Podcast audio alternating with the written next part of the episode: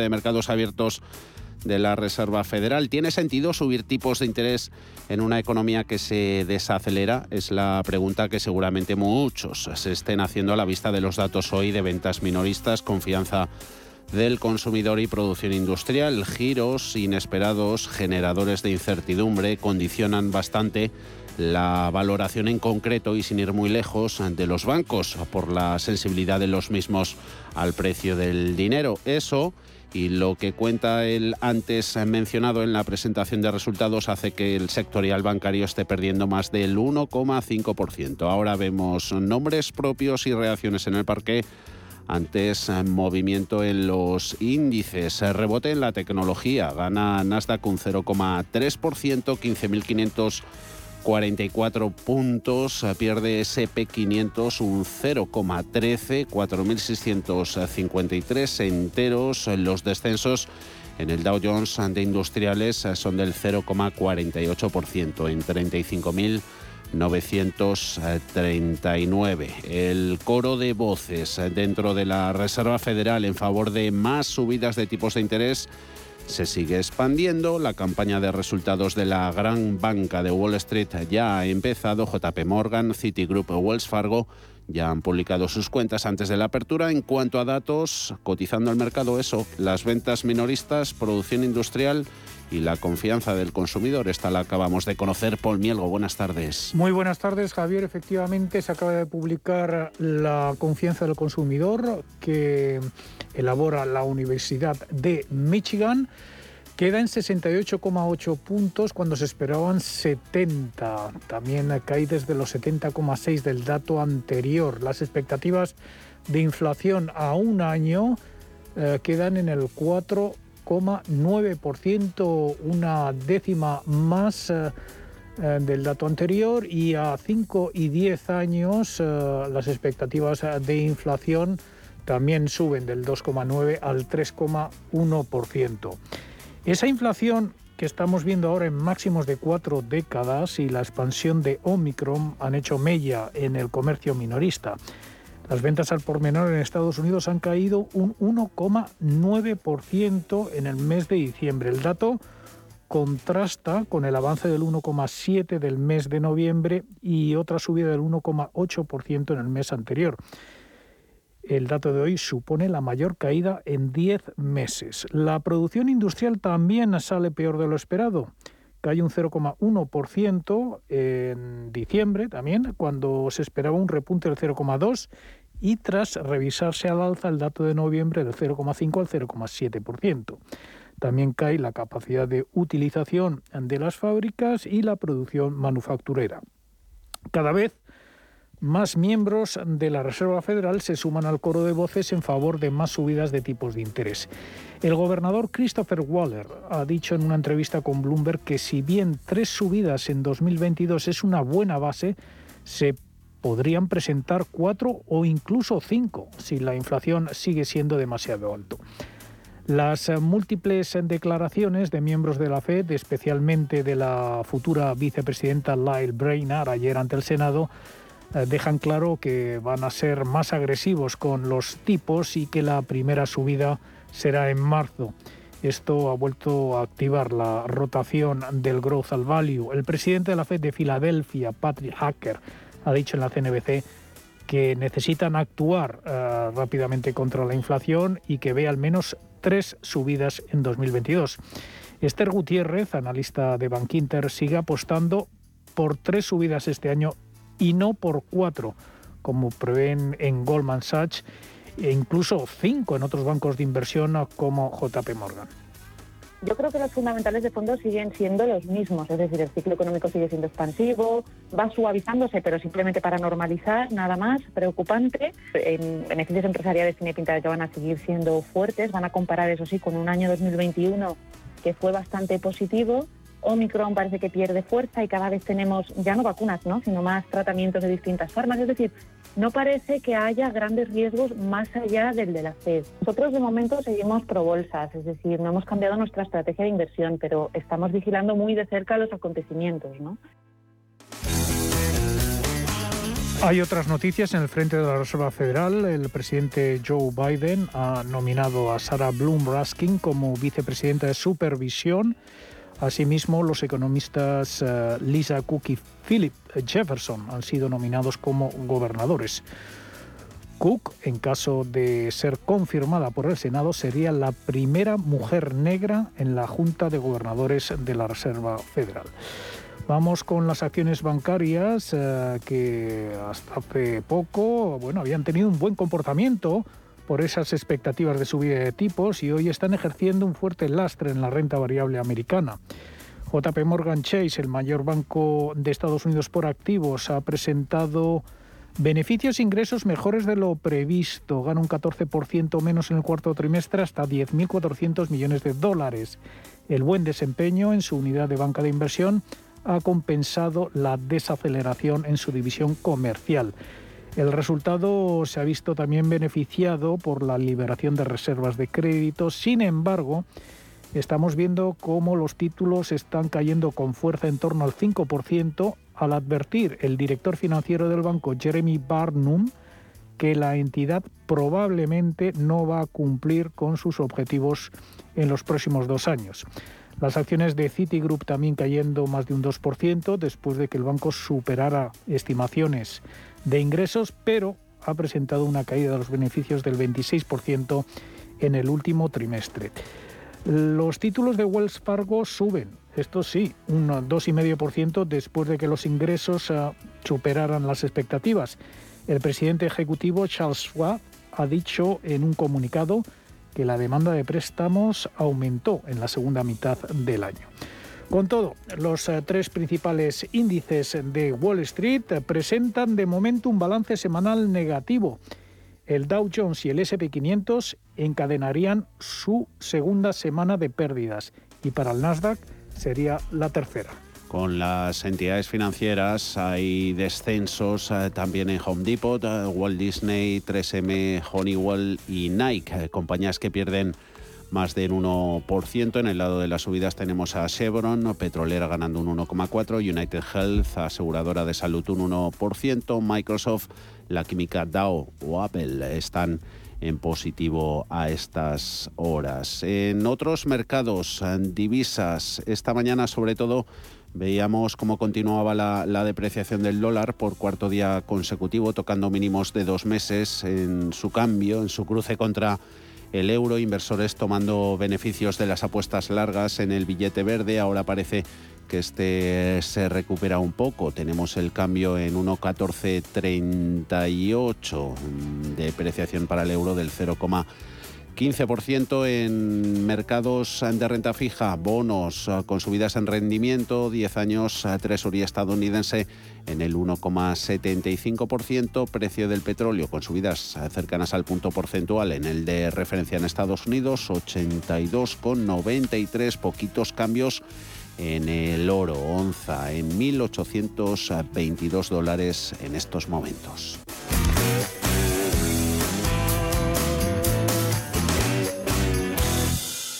Saludamos a Antonio Castelo y Broker para despedir la semana. Compartimos tu análisis. ¿Cómo estás, Antonio? Muy buenas tardes. Hola, Javier. Buenas tardes. ¿Qué tal? ¿Qué balance hacemos de estos días? Eh, bueno, pues eh, una semana que, que, está pivotando entre, entre todas las noticias que hemos ido conociendo sobre la inflación, y sus derivadas. Yo aquí las derivadas llamo pues básicamente los comentarios que se han ido realizando desde los bancos centrales, especialmente desde la FED, eh, el análisis de las medidas que estos eh, puedan eh, adoptar por parte de analistas e inversores y el comienzo de la campaña de resultados que, ha empezado hoy con la publicación de los resultados de algunos bancos americanos como Citi, JP Morgan y, Wells Fargo. ¿no? Eh, respecto de la inflación, pues yo creo que poco podemos añadir eh, respecto de lo que se haya dicho a lo largo de los últimos días. Habéis hecho eh, un resumen bastante bueno antes de mi intervención. Eh, yo creo inicialmente eh, la falta de sorpresas del dato publicado a mediados de semana en Estados Unidos, ese 7%, era más o menos esperado. El fondo de las declaraciones de Powell, eh, más menos también pues eh, había propiciado que las expectativas de, subidas de tipo no se alterasen significativamente, se hablaban entre tres, cuatro subidas este año, eh, entre dos, tres más en 2023. Sin embargo, en las últimas horas, pues es verdad que hemos visto eh, como algunos miembros de la FED, también de algunos bancos, hablaban de cinco, incluso alguien hablaba de, de seis de un cuarto de punto a lo largo de... JP sí, no, no, sí ahora, sí, ahora ya la gente se anima ¿no? Mm. a estas cosas. Entonces esto pues es verdad que pone nervioso al mercado en el corto plazo, pero hay que señalar que las actuales expectativas de, de tipos nominales finalmente sean seis las subidas, que no creo que sean tantas, eh, implican la anticipación de que los tipos reales van a mantenerse claramente negativos en los próximos dos años, lo que como mínimo pues propicia una cierta incredulidad sobre la posibilidad de, que esa expectativa sea compatible con el futuro control de la inflación y por ello creemos que los riesgos inflacionistas y la reacción que se vaya a seguir desde la Fed eh, pues va a seguir siendo eh, un factor de riesgo en el corto plazo tanto para la curva de tipos como especialmente para la renta variable. ¿no? Respecto a la campaña de presentación de resultados, pues bueno, pues decir que de momento eh, hoy no parece que el mercado se haya tomado muy bien los resultados de, JP Morgan eh, ni los de Citi, mejor los de los de Wells, ¿no? Yo creo que tampoco ha gustado mucho hoy el dato de ventas eh, minoristas, pero fíjate que desde la apertura ahora eh, los índices americanos han mejorado un poquito y, los europeos también. ¿no? Entonces, bueno, pues eh, yo creo que hay, que hay que seguir un poco el, eh, la teoría del partido a partido y ir viendo ir viendo cómo se desarrollan cómo se van desarrollando las cosas no yo creo que la inflación en unos meses va a asustar bastante menos de lo que asusta ahora mismo JP Morgan perdiendo un 4,4%, la hemos visto caer a más de un 6, incluso en preapertura, mayores caídas desde 2020. Partido a partido, en cuanto a las estrategias de, la Reserva Federal, eh, cierto que se habla mucho de, las subidas de, tipos de interés. Eh, no sé si más importante será que la Fed eh, deje de comprar bonos, es que se plantee empezar a venderlos por aquello de reducir balance. Sí, marzo ya por descontada esa, esa primera subida de tipos. ¿Qué puede ser mejor, Antonio, para arañar rentabilidad y jugar con ventaja? Eh, ¿Marcarse una estrategia para antes de las subidas o ya jugar con ese partido en marcha, el del endurecimiento monetario, cuando ya hayan empezado esas eh, subidas, eh, actualizar nuestra estrategia?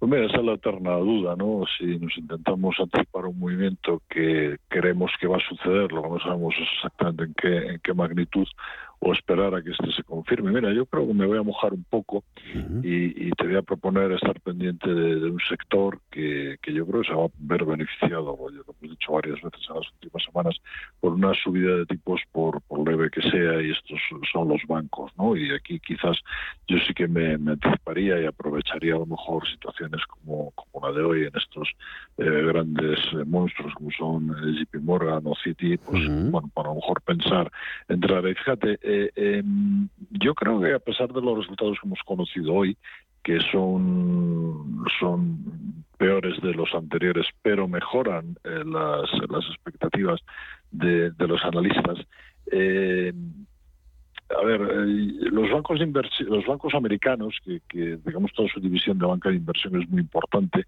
eh, yo creo que han tenido un buen año 2021 en los mercados de capitales eh, y eh, en 2022 lo pueden seguir teniendo. Yo creo que las operaciones corporativas pues van a van a continuar en un contexto de unos tipos que que bueno que sí que van a subir pero es que siguen extraordinariamente bajos no mm, es mm. verdad que el alza pero pero bajos no y sobre todo en un contexto de transformación empresarial eh, búsqueda de nuevas habilidades digitales cambios estratégicos en la búsqueda de un negocio de, mayor proximidad.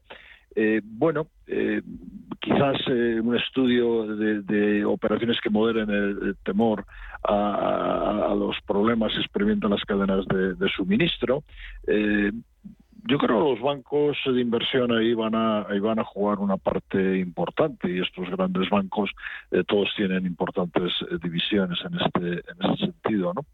Eh, bueno, eh, la propia subida de tipos de interés es una buena noticia por las estimaciones futuras en la parte, en la parte alta de las cuentas de resultados de la banca, o sea, en su, su negocio tradicional. ¿no? Eh, el mercado de la vivienda continúa mostrando buena salud, al menos en Estados Unidos. Yo creo que, en Europa, en Europa también. ¿no? Antes me parece que comentabais, ¿no? Desde Wells Fargo decían que que los préstamos eh, han crecido y, previsiblemente van a seguir creciendo. Hipotecarios. Yo, eh, hipotecarios, sí, yo, yo me la jugaba un poquito a, me la jugaba un poquito a la banca, que, además está especialmente descolgada eh, en Europa y en el caso español ya ni te digo, ¿no? Miraba hace un momentito, tenemos a todos los bancos españoles con ratios eh, el precio-valor contable por debajo de, uno, ¿no? que me parece demasiado, demasiado llamativo. Y está la cosa para jugársela con los, con los bonos. Eh, Antonio, el comienzo de, de un nuevo año suele venir acompañado de, promesas ¿no? de regreso a la, a la normalidad. Eh, hay muchos que esperan que el bono de referencia alemana a 10 años, Bund, finalmente abandone la zona de, rentabilidades negativas, se adentre en territorio positivo, avance que podría servir ¿no? de guía a todo el mercado de, renta fija de la zona del euro. Si definimos la normalidad como rentabilidad nominal positiva de eso que hablabas antes, eh, es algo que ha prevalecido durante los últimos, no sé, 5.000 años de la historia, ¿no? de deudas y, y desagravios desde la antigua Mesopotamia hasta hace solo unos años, ¿no? Eh, nos encontramos lejos de la normalidad. Casi el 20% de los bonos de todo el mundo sigue, sigue generando rentabilidades negativas. Pues es que, claro, esto es lo que yo te decía antes, ¿no? Mm. Mira el nivel actual de inflación en Estados Unidos mm. y, dónde se pueden situar los tipos de interés de referencia y, mira dónde tenemos el bono a 10 años, eh, 1,754 me parece que está marcando ahora mismo, el bono alemán eh, tú decías, eh, bueno, pues eh, menos 0,05. Menos 0,05, sí, ahora mismo. Me parece estar viendo hmm. ahora, ¿no? Entonces, pues aquí o las curvas, pues no sé, o realmente están descontando otra cosa a la alta inflación que de, la que ahora se habla y en el corto plazo nos asusta o realmente pues no lo, no lo entendemos muy bien no eh, quizás no sé quizás es que algunos agentes del mercado miran mucho más adelante y no les asusta tanto la inflación del momento y este eh, este ruido ¿no? que, estamos escuchando continuamente eh, y, bueno y miran un poquito más más adelante. No sé yo, yo no sé mucho del mercado Javier. Eh, de bonos quizás de lo que menos sé, sé más, sé, más de renta variable, pero sí, esto que acabas de decir tú es algo que, que yo me llevo preguntando y que he comentado con algunos colegas en los últimos tiempos y la verdad es que que no hay no hay nadie que se atreva a mojarse eh, claramente con ello. O sea, yo lo que veo es eso, o sea, lo que veo es eh, una inflación del 7, que probablemente a lo mejor en algunos meses bajará, pero de momento está ahí arriba. Todo el mundo diciendo vamos a subir bonos eh, un cuarto de punto cada vez. Hablábamos entre tres y seis veces, aunque sean seis veces, porque fíjate a dónde se va a ir el tipo de interés de referencia y qué alejado va a estar eh, y las curvas de tipo, pues la verdad es que tampoco ha habido unos movimientos que digas, ala, qué, qué, barbaridad, en ninguno de los plazos, ¿eh? ni, en los largos ni en los cortos. Mm, mm. Eh, nos tiraríamos nada, mucho más rato hablando contigo, que nos quedamos sin tiempo, pero que nos interesa también tu opinión. Esta semana escuchábamos al, al presidente de CNMV a favor de quitar el escudo antiopas. Bolsa Española, ¿ha llegado el momento para hacerlo? Pues mira, yo creo que eh, para hacer esto, eh, a ver, yo soy bastante eh, proliberal en el sentido de que hay que dejarle al mercado que, funcione el solo y sin tener tantos controles, ¿no? Tenemos en el gobierno pues a un, partido o unos partidos que les gusta controlar mucho y, lógicamente pues esto lo alargan. Pero en este caso, fíjate, yo creo que si se produce un movimiento equivalente a nivel, por ejemplo, de toda la Unión Europea, es decir, si jugamos todas las mismas cartas, pues eh, vale muy bien que se quite que se quiten las protecciones antiopa, pero todos, o sea, si jugamos jugamos todos. El partido no lo podemos jugar eh, solamente algunos. Francia, por ejemplo, eh, pues sigue siendo un país hiperproteccionista con sus grandes empresas. Mm. Entonces, bueno, pues o todos o ninguno, ¿no? Yo soy partidario de quitarlo, pero insisto, o sea, o todos o ninguno. Con esos comentarios eh, te, los agradece, te los agradecemos, Antonio Castelo y Broker. Que pases muy buen fin de semana. Hablamos pronto. Un saludo. Igualmente, Javier, cuando Adiós, Antonio.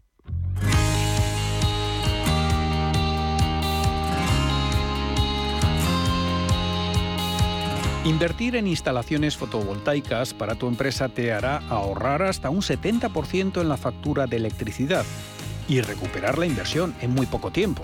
En NES te hacemos un estudio gratuito y nos encargamos de todo el proceso para que solo tengas que preocuparte de ver cómo se reduce cada día tu factura. Entra en NES.es.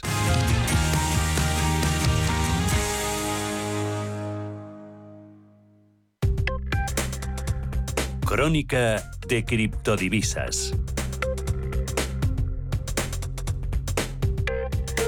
Hoy sí que llevan criptoactivos algo la contraria al resto de activos de riesgo porque vemos subidas. Son del 0,9% en Bitcoin, 43.197, Ethereum un 0,38, 3.200 84. Hay avances, entre otras monedas digitales más abultados. A ver qué nos cuentan. A Ruiz, buenas tardes. Muy buenas tardes. Estaba siendo una jornada más bien de números rojos en las criptomonedas, tranquilas, con las altcoins también fuera de juego, pero se están animando conforme pasa la jornada, aunque Dogecoin es la que roba todo el protagonismo al resto de altcoins este viernes, después de que Tesla haya empezado a aceptar compras de algunos productos el, con el cripto meme favorito de su fundador. El token deja máximos desde finales de diciembre por encima de 0,1920 dólares y sube casi un 25% en los últimos siete días comparado con las caídas de otros activos digitales. Mientras que Bank of America se ha unido a las voces que defienden los casos de uso de la blockchain de Solana por delante de la cadena de bloques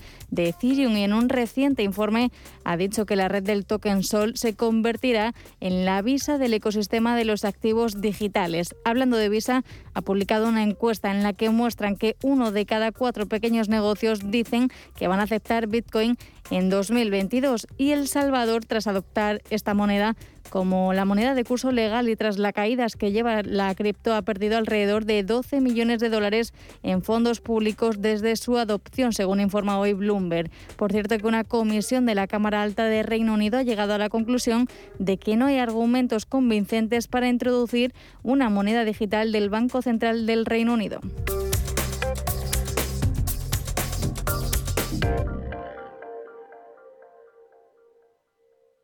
Si mantienes la cabeza en su sitio, cuando a tu alrededor todos la pierden, si crees en ti mismo cuando otros dudan, el mundo del trading es tuyo.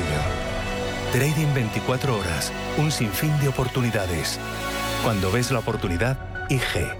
Todas las operaciones conllevan riesgo. 76% de las cuentas de inversores minoristas pierden dinero en la negociación de CFD con este proveedor. Debe considerar si comprende el funcionamiento de los CFD y si puede permitirse asumir un riesgo elevado de perder su dinero. Vengo de las rebajas de viajes El Corte Inglés. Mira qué mona esta playa. Y estas islas. Me sientan de maravilla. Para Semana Santa van de lujo. Es que las rebajas de viajes El Corte Inglés son lo más. Hasta 40% de descuento. Y sin gastos de cancelación. Reserva ya y viaja con la seguridad, garantía y asesoramiento de viajes El Corte Inglés. Consulta condiciones. Si eres emprendedor, profesional o empresario y quieres estar al día en los temas que afectan a tu empresa, Cultura Emprende es tu programa. De la mano de Alejandra Rompedrique, Víctor Delgado y Ángel Calvo Mañas, conocerás las experiencias de otros empresarios y estarás al día en marketing, formación, tecnología, fiscalidad, eventos y más. Los viernes de 7 a 8 de la tarde en Radio Intereconomía. Cierre de mercados. Javier García Viviani. Europeas se encaminan a cerrar, a despedir, a la que todo tiene la pinta que sea la peor semana desde noviembre, pesando de fondo todas las quinielas que ya se hacen en cuanto a próximas subidas en los tipos de interés a valores tecnológicos a este lado del Atlántico con peores registros que en América. Tecnología europea se encamina hacia su segundo declive semanal consecutivo inversores eh, siguen pasando de los valores de crecimiento hacia los de valor del 0,6-0,7% serían las eh, pérdidas en el acumulado desde el lunes para el índice de referencia Stocks 600. De momento tenemos a IBEX eh, con caídas del 0,21 sorteando mejor los descensos en día de caídas que el resto de índices del viejo continente. Nuestro índice de referencia en 8.797 puntos. A ver si para el cierre consigue mantenerse por encima de los 8.800 eh, enteros. 8.810 ha sido el máximo del día, 8.739 su punto más abajo. Hay pérdidas en Milán del 0,99, en Frankfurt del 0,8 con un DAX en los 15.905, abajo bolsa parisina K40 un 0,6, perdiendo Eurostock 50 un 0,87 en los 4.287 puntos. Vemos ahora IBEX 35 por dentro. Grupo ACS patrocina este espacio. Liderando los números rojos tenemos a Fluidra, un 4%, 3 abajo Siemens Gamesa, cerca del 2 Solaria, también Endesa, vuelve a estar Celnex en los 42 euros y medio, perdiendo más de un punto, ArcelorMittal, ACS han tenido una buena semana, también Indra, Acciona y hoteles eh, Meliá. En el lado de las subidas tenemos en positivo a 16 de los 35 eh, valores, eh, remonta casi un 3 Grifols, un 2,8 Merlin Properties, sube casi un 2 Farmamar, igual que Naturgy, subidas por encima del punto en Enagas, CaixaBank y Santander. Entre los pesos pesados mencionamos también a BVA que está algo más débil que su principal rival, gana un 0,23%, 5 euros con 77, Telefónica prácticamente repitiendo precio de apertura, 4 euros con 01 Iberdrola la tenemos en los 9 euros con 92, con 92 cediendo a estas horas un 0,84. Contamos ahora principales noticias corporativas y cambios en las recomendaciones, Ana.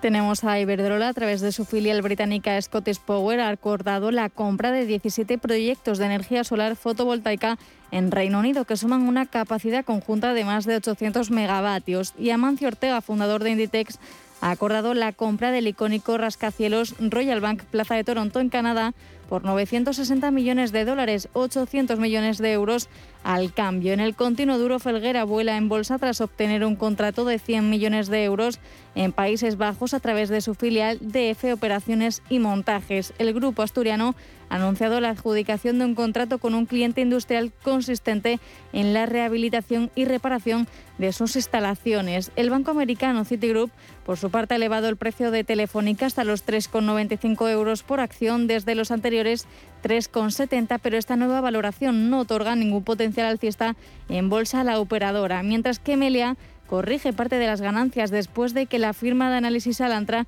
haya decidido mantener su consejo de neutral sobre la empresa a la que concede un potencial limitado de poco más del 5% hasta un precio objetivo de 6,85 euros el título. Por último, Mirabot ha retirado la recomendación de compra hacia Automotive, ahora le da un mantener.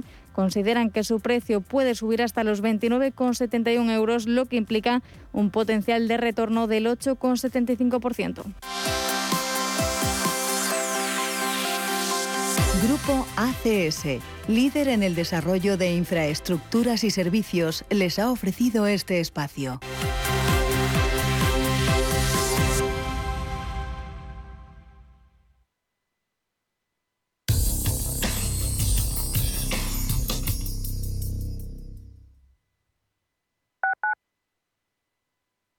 FinanBest, gestor automatizado líder en rentabilidad en 2019, 2020 y 2021 de acuerdo con expansión All Funds. Planes de pensiones y carteras de fondos de inversión indexados y activos. Rentabilidades pasadas no garantizan rentabilidades futuras. FinanBest, líder digital en inversión. Musiconomía un programa musical con otra perspectiva. Los domingos a las 8 de la tarde en Radio Intereconomía, Álvaro Martín Cicero invita a músicos para que nos hablen de lo suyo y a la vez de tendencias, cómo se enfrentan a la industria musical, crowdfunding y naturalmente escucharemos sus creaciones. Musiconomía, un programa de música distinto. Los domingos a las 8 de la tarde en Radio Intereconomía. En Automatic nos encantan que las acciones sean seguras, sin riesgos. Mira hacia adelante. Invierte en el cuidado de tu cambio automático y rentabiliza con la experiencia del especialista en cambios automáticos. Apuesta por Automatic y obtén buenos resultados. No te la juegues. Automatic.es. Automatic. Reparación y mantenimiento del cambio automático. ¿Sabías que diariamente estamos expuestos a agentes oxidantes responsables de nuestro envejecimiento? Sirtuvid, de Laboratorio Sanroch, es un complemento alimenticio a base de los más potentes antioxidantes conocidos. Contiene coenzima Q10, resveratrol, ácido alfa-lipoico y vitaminas A, C y E que ayudan a protegernos del envejecimiento celular, contribuyendo a la protección de las células frente al daño oxidativo. Sirtuvid, de Laboratorio Sanroch, porque tú eres lo primero. Cada sábado, en Rienda Suelta, te contamos todo lo que se cuece en el panorama ecuestre. Deporte, actualidad, ocio, cultura, tradición, salud y mucho más. De 2 a 3 de la tarde, todos los sábados, en Radio Intereconomía, galopamos en las ondas con Rienda Suelta.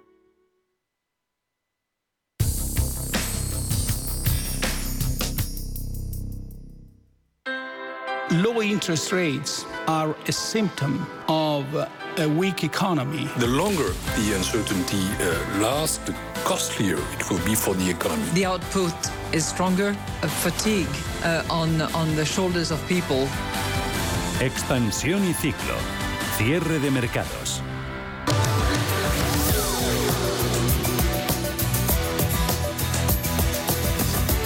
Día marcado por la confirmación de la inflación de 2021 en España, tasa que cerró en su nivel más alto en casi tres décadas, ese confirmado 6,5%. Son dos décimas menos que el dato de IPC adelantado. Precios de la energía han sido determinantes para este alza y el gobierno muestra su preocupación ante una inflación más duradera de lo deseado. Alma Navarro, buenas tardes. Buenas tardes. Efectivamente, los precios de la energía han vuelto a ser claves para entender esa subida de los precios en el último mes de 2021. Y es que en diciembre hemos pagado un 70% más por la electricidad que hace un año. Pero es que sin la bajada de impuestos que aprobó el Ejecutivo habríamos pagado por la luz un 100% más. Los carburantes se encarecen además un 45% y las subidas afectan también a productos básicos de la cesta de la compra como el pan, la pasta o el aceite. María Jesús Fernández, analista de Funcas se está produciendo ya un traslado de los mayores costes de producción hacia los precios finales al consumo. Y ese es un factor que se añade al encarecimiento de los productos energéticos como eh, motivo de las fuertes subidas de la tasa de inflación que hemos registrado en los últimos dos meses.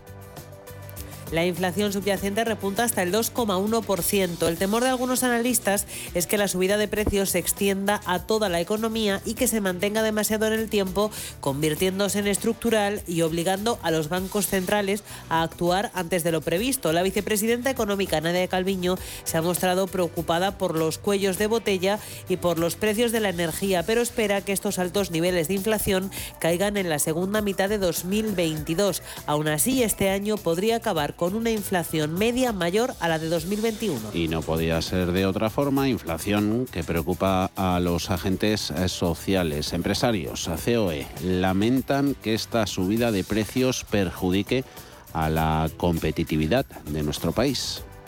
Lo ha dicho la patronal a través de una nota de prensa. También se han pronunciado los sindicatos. Miran a los sueldos. Les preocupa que los salarios cada vez den para menos. Por eso piden al Ejecutivo que se ponga a negociar lo antes posible una nueva subida del salario mínimo. Escuchamos a Maricruz Vicente de Comisiones Obreras, a Mariano Olla de UGT. Esta situación, sin ninguna duda, ha supuesto una pérdida de poder adquisitivo de salarios de los trabajadores y de las trabajadoras y ha disminuido su capacidad de compra. Le trasladamos desde aquí a la COE que se siente con carácter inmediato a negociar un nuevo acuerdo de negociación colectiva. Revés eh, para el Gobierno. El borrador de la ley estatal de vivienda que el Ejecutivo pretendía aprobar en Consejo de Ministros el martes ha sido rechazado por el Consejo General del Poder Judicial. Sí, el CGPJ volverá a reunirse para debatir un nuevo texto el lunes 27 de enero. De momento, el Ejecutivo mantiene en su agenda la aprobación de esta ley para el próximo martes en el Consejo de Ministros. Lo que ocurre es que el Consejo General del Poder Judicial muestra sus dudas sobre la competencia del Estado para legislar en materia de derecho a la vivienda que la Constitución atribuye a las comunidades autónomas. Y ya tenemos más detalles eh, sobre la reforma del sistema de cotización de los autónomos a la seguridad social. Se va a aplicar a partir de 2023.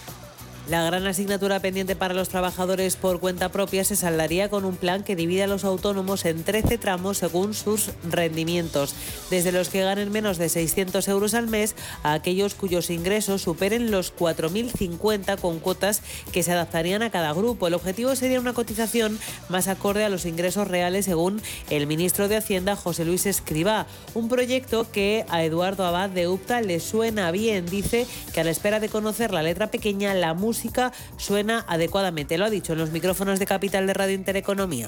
A falta de conocer y de desarrollar la letra pequeña, eh, desde luego la música nos suena bien y para nuestra organización el objetivo, sin duda alguna, está conseguido, que es que eh, este nuevo sistema devuelva la justicia contributiva a un sistema como el de la cotización de la seguridad social para más de 3.300.000 autónomas y autónomas de nuestro país. Ayer se aprobaba, hoy el BOE lo publica, esa limitación en el precio de los antígenos a 2,94 euros. Mañana entrará en vigor esta limitación y el sector farmacéutico se queja. Dicen que van a vender a pérdidas esos autotest de diagnóstico. Sí, los farmacéuticos ven positivo que se regule el precio de los test de antígenos, pero advierten que perderán dinero por aquellas pruebas que compraron a sus proveedores más caras cuando aún no había un precio máximo. Desde mañana será obligatorio que esos test cuesten a lo sumo 2,94 euros en las farmacias.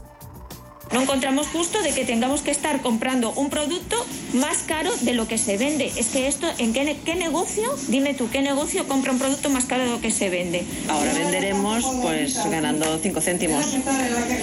Estoy de acuerdo. Es un producto sanitario y hay que darlo a la gente. Incluso si lo quieren pagar el Estado, que lo pague. Pero que no nos dejen en, este, en esta posición. Mientras la incidencia del coronavirus sigue subiendo, aunque lo hace de forma más sostenida en los últimos días. En el conjunto de la semana y a falta de publicarse los datos de incidencia de hoy, se han notificado más de 760.000 nuevos contagios por coronavirus con Navarra, el País Vasco y Aragón a la cabeza en tasa de contagios.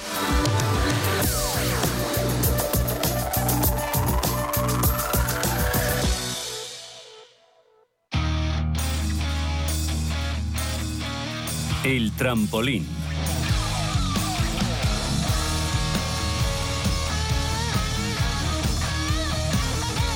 Qué alegría volver con esta sección que será la primera del año 2022. Una sección, el trampolín, donde hablamos siempre de empresas cotizadas en el BME Growth. Hoy vamos a hablar del sector biomédico, en este caso de prevención y detección, de la mano de Atris, una empresa dedicada a la medicina de precisión. La compañía ofrece servicios de medicina de precisión para, por ejemplo, diagnosticar enfermedades oncológicas o tratamientos de radioterapia avanzada. Realizan unos 150.000 tratamientos oncológicos al año y más de 25 millones de exámenes y pruebas de imagen porque están presentes en siete países distintos. Hemos hablado con José María Uch, director financiero de Atris intentar prevenir eh, o detectar las enfermedades antes de que las personas eh, o los potenciales pacientes sean conscientes de que tienen una, enfermedad. Es como mejor poderlas abordar de cara a poder aplicar tratamientos con antelación. Y sobre el cáncer, ojalá no fuera así, pero José María nos avisa de que la inversión va a continuar. El, cáncer es una enfermedad cuya incidencia va a seguir aumentando, básicamente porque la principal correlación con el cáncer es el envejecimiento de la población. Y en los países desarrollados tenemos una tendencia a largo plazo de que la población se vaya envejeciendo, con lo cual es una enfermedad que, irá aumentando su incidencia y, la inversión tanto nuestra ¿no? como del resto de compañías se ha mantenido intacta. Y además de saber a qué se dedican, queríamos conocer también las fortalezas corporativas de esta empresa. Tenemos un accionariado eh, pues de, calidad, eh, muy bien equilibrado entre lo que son inversores industriales, eh, que pueden ser empresas aseguradoras que están en el sector sanitario, inversores accionistas que están en el segmento del capital de capital riesgo, y también Family Office, entre los tres, pues, pues enriquecen mucho, este, entre las tres tipologías de, inversores enriquecen mucho la, visión estratégica de de la, compañía. También entre sus fortalezas, José María Uch nos habla del sector en el que se encuentra, en el sanitario, que está en un momento de crecimiento. Y por último nos ha hablado de su capacidad de integración de otras compañías, que ha venido un poco de la mano también de su entrada en el BM Growth nos ha permitido tener una visibilidad con nuestros clientes, que principalmente son los grupos hospitalarios que antes no, no teníamos, y después, sobre todo, al estar cotizados en el M nos ha facilitado mucho lo que es la adquisición o integración de otras compañías, ¿no? que sobre todo los, propietarios de esas compañías ven eh, pues eh, bueno que, se integran en una compañía que está cotizada, con lo cual tienen una salida de, liquidez y lo ven atractivo sobre el BME Growth. La compañía comienza su cotización en este mercado en julio de 2016. Ahora están ultimando su salto hacia el mercado continuo, la continuación lógica del BME Growth, podríamos decir. Y todo esto gracias a unos buenísimos resultados. En 2021 han tenido una revalorización brutal y con una capitalización bursátil de 620 millones de euros. Habrá que seguir muy de cerca los pasos de Atris y su salto al mercado continuo. Muchísima suerte a vosotros en este nuevo viaje porque nosotros en esta sección en el trampolín nos quedamos en el BM Growth.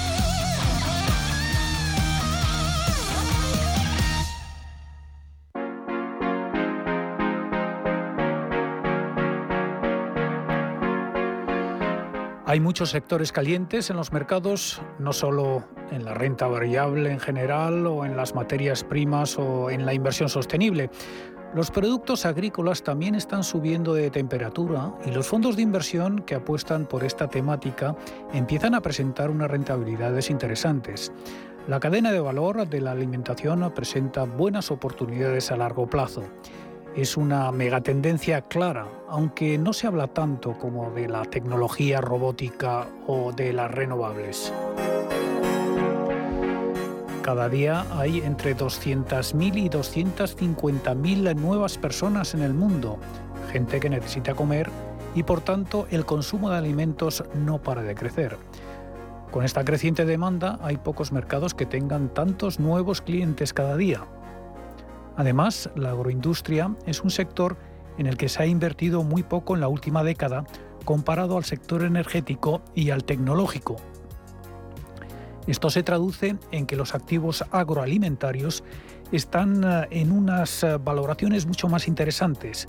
La creciente demanda de alimentos de China y de las importaciones de cereales como el maíz o la soja están impactando en las subidas de precios, según Mark Garrigasay, responsable del fondo de inversión español Panda Agriculture and Water Fund de la firma catalana Gesirius. China era autosuficiente hasta hace unos siete años, autosuficiente en comida, pero ya necesita importar continuamente todo tipo de comida, especialmente soja para, para su para su cabaña de porcina del país, que es la mayor del mundo, con mucha diferencia. Entonces China el año pasado aumentaron mucho las compras agrícolas, las compras de alimentos. Y han multiplicado, de hecho, se han multiplicado por tres el año pasado, por tres tanto lo que es eh, pues, eh, maíz como lo que es soja. El sector de la agroindustria es uno de los más contaminantes. La PAC, la Política Agrícola Común, uno de los buques insignia de la Unión Europea, corre el riesgo de socavar los objetivos climáticos de cero emisiones netas de CO2 porque sigue apoyando industrias alimentarias altamente contaminantes. La reforma de la PAC no va en este sentido todo lo rápido que debiera en un mercado de 2 billones de euros en activos. En este sentido, queda mucho por hacer para que la agroindustria sea sostenible con la creciente presión de producir alimentos. En los próximos 40 años tendremos que producir más comida que en los últimos 10.000 años en la humanidad, pero deberá, deberemos hacerlo con menos agua con menos tierra agrícola y contaminando menos. Por tanto, mm, se necesita mucha inversión, se necesita que muchos chicos jóvenes y profesionales creen nuevas empresas agroalimentarias, lo que se llama el agritech, ¿no? el agritech, las compañías tecnológicas agrícolas, y se necesita mucha más inversión de la que ha habido estos años en países y en sectores. En España existen pocos productos de inversión relacionados con esta temática. El fondo que gestiona Garrigasait es uno de ellos. Invierte en empresas que tienen plantaciones de cereales, frutas y verduras. La cartera incluye también fabricantes de maquinaria agrícola como tractores y cosechadoras y empresas de irrigación y purificación de agua un producto para ahorrar a largo plazo con menos riesgos que otro fondo de bolsa, ya que es un sector, el agrícola, mucho más estable, aunque puntualmente puede sufrir volatilidad por desastres naturales o grandes sequías. Además, está descorrelacionado con otros sectores como la tecnología y ahora estamos en una fase muy positiva en la que en la que en un año en los últimos seis meses se ha tenido un 22% eh, pero realmente eh, el fondo llevaba un retraso porque los precios agrícolas cayeron y por tanto los márgenes del sector fueron más bajos y por tanto estamos en un rendimiento alrededor del 4% en, en, los últimos cinco años, a 4-5%, pero aumentando y por tanto, mm, eh, pues bueno, es un fondo que esperamos a largo plazo que obtengamos pues entre un 5 y 10% anual, ¿no? La agricultura y la ganadería han sido sectores eh, que no han parado durante la pandemia, no se han visto afectados por los confinamientos y han tenido que cubrir la demanda de alimentos para que pudiéramos ir a hacer la compra al supermercado. España es uno de los países eh, más potentes a nivel agroalimentario de Europa, pero lo cierto es que la mayoría de los negocios son familiares y sigue muy atomizado. Aquí el inversor podría aprovechar también movimientos de concentración. Seguramente eh, el sector necesita aún de, cierta concentración porque obviamente eh, no es fácil ser pequeño en este mundo. Tiene que ser tienes que tener un nicho un nicho un producto muy nicho para, para que te vayan bien las cosas. Si no es un producto muy nicho pues ser pequeño es un problema porque tienes que invertir en maquinaria, tienes que invertir en, en muchos activos, en personal, entonces no tienes economías de escala. El sector agroalimentario ha tenido tradicionalmente un peso en la economía española de entre el 10 y el 15% y durante la pandemia no se ha paralizado. Ha compensado de alguna forma las fuertes caídas en los otros pilares del PIB español, como el turismo o la industria de la automoción. Sin embargo, el mayor rival que se presenta hoy por hoy para las explotaciones de cultivos son las compañías de energías renovables que llegan a pagar cinco veces más a un agricultor por alquilar sus tierras para instalar placas solares. La industria alimentaria se encuentra en una encrucijada. Según Naciones Unidas, el suministro de alimentos debe aumentar en un 50% en los próximos años para adaptarse al crecimiento demográfico. Al mismo tiempo, los actores de esta industria, que es responsable de al menos una cuarta parte de las emisiones globales de CO2, está tratando de volverse neutral en carbono y el cambio climático está poniendo en riesgo vastas extensiones de terreno cultivables. Este sector no está utilizando tecnologías alternativas a una escala similar como la industria de energías renovables. Todo un campo por explotar que ofrecerá oportunidades a los inversores a largo plazo. La diversificación con un fondo de agricultura puede proteger al inversor en periodos de crisis en los que no deja de crecer la población y la demanda de alimentos.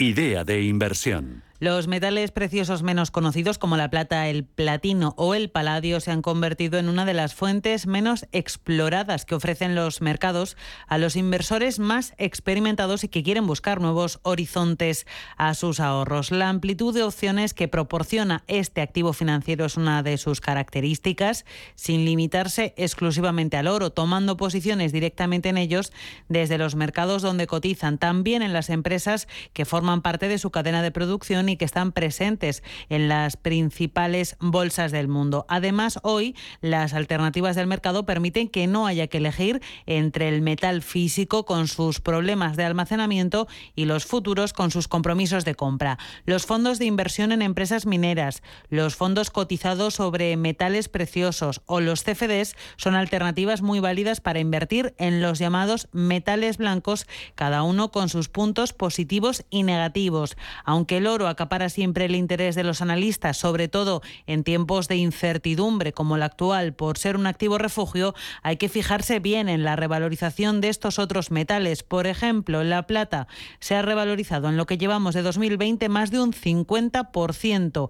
El platino ha crecido un 58% en medio de la pandemia y el paladio ha superado todas las expectativas que se habían planteado las firmas de análisis, superando el 140% de revalorización este año. El gran desconocido, por cierto, de la familia de los metales blancos es el rodio, otro metal precioso, escaso y muy demandado por la industria. Su precio actual ronda los 8.000 dólares y ofrece una revalorización también muy interesante. Ha subido cerca de un 30% en los últimos tres meses.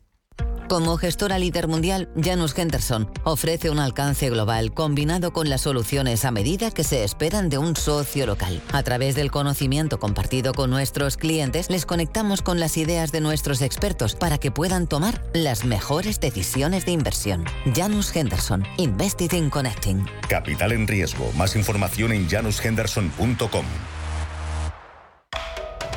Radio Intereconomía estará en Fitur apoyando a la industria del turismo, un sector tan importante para la economía española y mundial. Nos vemos en el pabellón 4 de Fitur. Acompáñanos. Radio Intereconomía con Fitur. ¿Tu hipoteca está contaminada por el IRPH?